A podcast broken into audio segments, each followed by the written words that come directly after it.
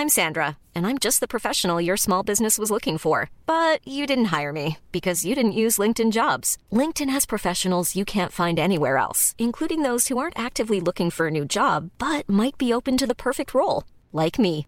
In a given month, over 70% of LinkedIn users don't visit other leading job sites. So if you're not looking on LinkedIn, you'll miss out on great candidates like Sandra. Start hiring professionals like a professional. Post your free job on linkedin.com/people today. Vox Polony.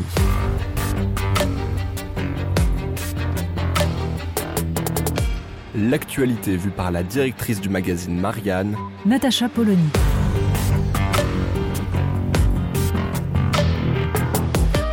Vox Polony. Quelles sont les images qui, pour la mémoire collective, symboliseront ce jour d'horreur?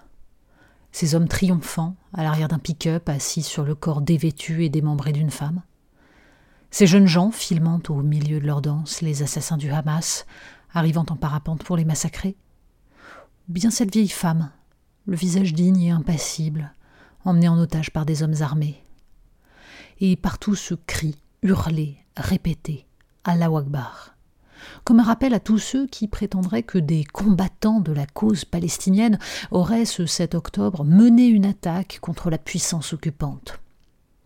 C'est bien une des dimensions de ce drame que d'avoir démontré combien les anciennes catégories, 50 ans après la guerre du Kippour, sont tragiquement inopérantes.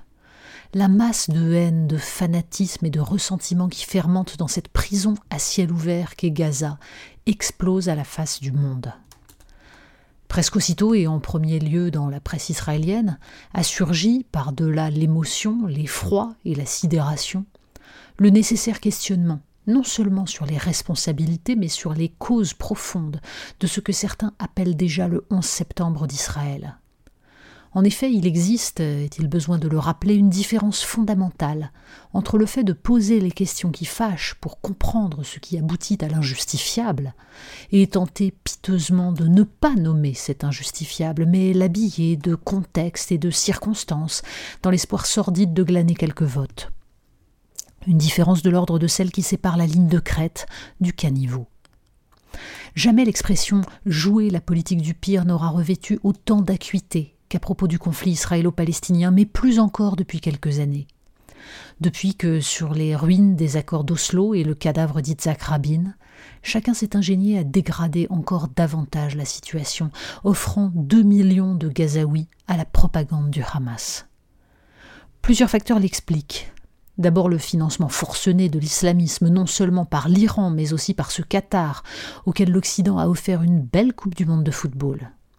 S'y ajoute l'abandon de la cause palestinienne par des pays arabes trop occupés à gérer les conséquences de leur printemps et les bouleversements liés à la bascule de la politique américaine. Car du côté des États-Unis, les responsabilités sont multiples. Il serait trop simple de pointer uniquement Donald Trump et le poids des fanatiques évangéliques dans les faveurs accordées à Benjamin Netanyahou et à ses alliés de l'extrême droite religieuse. La triple alliance qui se dessine alors entre Washington, Jérusalem et Riyad est le fruit d'un changement de perspective opéré sous Barack Obama, et dont une des raisons est à chercher dans le nouveau statut des États-Unis, indépendants énergétiquement à partir des années 2010 grâce à l'exploitation du gaz de schiste. Dès lors, ce conflit devenait négligeable au regard de la compétition technologique, commerciale et militaire lancée avec la Chine, comme au regard des enjeux qui se jouaient en Ukraine face à l'ennemi héréditaire russe. La communauté internationale, États-Unis en tête, a laissé la droite israélienne amplifier la colonisation, morceler le territoire de la Cisjordanie jusqu'à rendre totalement illusoire une solution à deux États, la seule pourtant qui pouvait éviter la catastrophe dont l'horreur du 7 octobre risque d'être le début. Depuis plusieurs années, Benjamin Netanyahou n'a eu pour obsession que d'affaiblir une autorité palestinienne déjà rongée par la corruption. Au fur et à mesure que s'éloignait toute solution politique, tout début de commencement d'espoir, la politique sécuritaire devenait le seul horizon d'une droite israélienne qui peinait à masquer les fractures qui lézardaient le pays et l'impasse dans laquelle il s'engageait.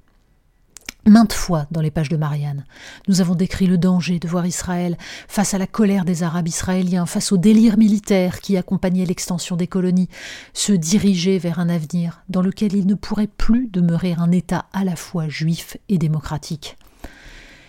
Et c'est bien sûr la démocratie que Benjamin Netanyahou a choisi d'attaquer à travers ses réformes. Il n'est pas anodin que les réservistes, pour la première fois de l'histoire d'Israël, se soient mis en grève ces dernières semaines pour protester contre une réforme judiciaire attentatoire au simple fondement de l'état de droit. Ce 7 octobre, c'est un pays divisé et fragilisé qui a connu le pire échec de son histoire en matière de renseignement et de sécurité. Dans cette brèche se sont enfoncés ceux qui ont juré la destruction d'Israël, car il faut le répéter, le Hamas n'est pas un mouvement de libération de la Palestine, c'est un groupe de fanatiques islamistes financés par l'Iran et le Qatar, dont l'un des objectifs est l'éradication de toute présence juive au Moyen-Orient. Quitte pour cela à provoquer des milliers de morts parmi la population palestinienne. I'm Sandra, and I'm just the professional your small business was looking for. But you didn't hire me because you didn't use LinkedIn jobs. LinkedIn has professionals you can't find anywhere else, including those who aren't actively looking for a new job but might be open to the perfect role, like me. In a given month, over 70% of LinkedIn users don't visit other leading job sites. So if you're not looking on LinkedIn, you'll miss out on great candidates like Sandra. Start hiring professionals like a professional. Post your free job on linkedin.com/people today. Et c'est bien ce qui est en train de se passer. Et l'on comprend certes qu'Israël réponde violemment à cette attaque sans précédent et de fait existentielle. Quand les États-Unis, après le 11 septembre, avaient attaqué l'Afghanistan, camp de base d'Oussama Ben Laden, la communauté internationale avait suivi. Ce n'est qu'en 2003, avec l'invasion de l'Irak, que l'opération avait changé de sens. Mais on peut s'interroger cette fois sur le silence de cette même communauté internationale quand il s'agit de la part d'un chef de gouvernement qui a délibérément négligé la menace pour se concentrer sur ses affaires judiciaires et son maintien au pouvoir, de priver d'eau et d'électricité deux millions de personnes. La question n'est même plus celle d'une réponse proportionnée, on savait que ce ne serait pas le cas. Mais faut-il rappeler que les Gazaouis ne sont pas tous des soutiens du Hamas, que des milliers d'entre eux ont manifesté, par exemple en mars 2019, contre la corruption du parti au pouvoir, dans l'indifférence générale et au prix de leur vie? Qui a pu croire que laisser deux millions de personnes enfermées dans une enclave, sans espoir, sans les moyens minimaux de subsistance, conduirait à autre chose que l'extension de l'idéologie mortifère et haineuse des intégristes? Les dirigeants palestiniens se sont enferrés en refusant systématiquement tout début de négociation, mais dans cet engrenage infernal, la classe politique israélienne a sombré, choisissant la facilité et la soumission à ses propres intégristes. Aujourd'hui, certains parlent de guerre de civilisation, pour mieux exonérer Israël de toute réflexion sur ces trois décennies de dérive. Que les intégristes du Hamas qui massacrent des enfants en criant Allah Akbar haïssent les valeurs de liberté héritées de l'humanisme et des Lumières est une évidence.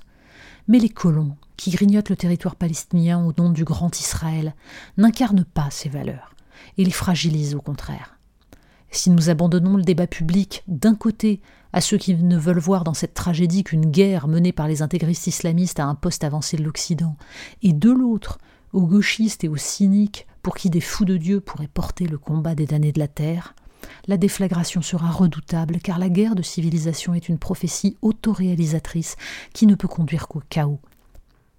L'exact contraire de ces valeurs de paix et de justice, heureusement encore portées par toute une part de la société civile israélienne, des valeurs qui étaient encore audibles en Europe dans les années 2000 quand certains se battaient, notamment à Marianne, pour faire avancer la solution à deux États, la seule qui puisse limiter l'engrenage de la haine. Mais qui est encore audible en Europe? Le cafouillage de la Commission européenne annonçant qu'elle supprimait son aide au territoire palestinien avant de rétro-pédaler piteusement n'est que l'élément le plus pathétique au milieu d'un silence assourdissant. Un silence qui démontre à quel point, sur ce sujet essentiel à sa sécurité, l'Europe a choisi d'arrêter de penser. Et la France? Quand Jean-Luc Mélenchon avec l'indécence dans laquelle il se drape désormais à chaque faute de son parti, prétend perpétuer la ligne gaulliste de la France alors qu'il s'abstient de condamner un acte terroriste abject, il ne fait évidemment pas illusion. Mais il souligne en miroir la disparition de toute véritable politique française au Proche-Orient, depuis que Nicolas Sarkozy et François Hollande ont aligné notre pays sur les positions américaines. La déstabilisation systématique du Proche-Orient a ouvert un boulevard à l'intégrisme musulman sur fond de concurrence entre l'Iran et l'Arabie saoudite pour le rôle de défenseur des croyants. Le refus de respecter le droit international a fragilisé tout l'édifice bâti au sortir de la Seconde Guerre mondiale. et les pays arabes ont laissé leurs opinions publiques aux mains des fanatiques religieux, de sorte qu'ils sont désormais pieds et poings liés, obligés de suivre l'escalade qui va forcément découler de la répression israélienne sur Gaza. Face au risque d'explosion, les dirigeants français semblent paralysés. Pendant des années, certains ont refusé de nommer l'antisémitisme qui montait dans des populations issues de l'immigration sur fond d'importation du conflit israélo-palestinien. Quand il fallait parler, en particulier après la tuerie de Mohamed Merah, ils se sont tus. Et désormais, ils semblent incapables de trouver cet équilibre que devrait leur dicter la raison. Soutenir le peuple israélien face à l'horreur du terrorisme et faire entendre la voix de la justice pour empêcher que les civils palestiniens ne paient encore un peu plus le prix de cette guerre.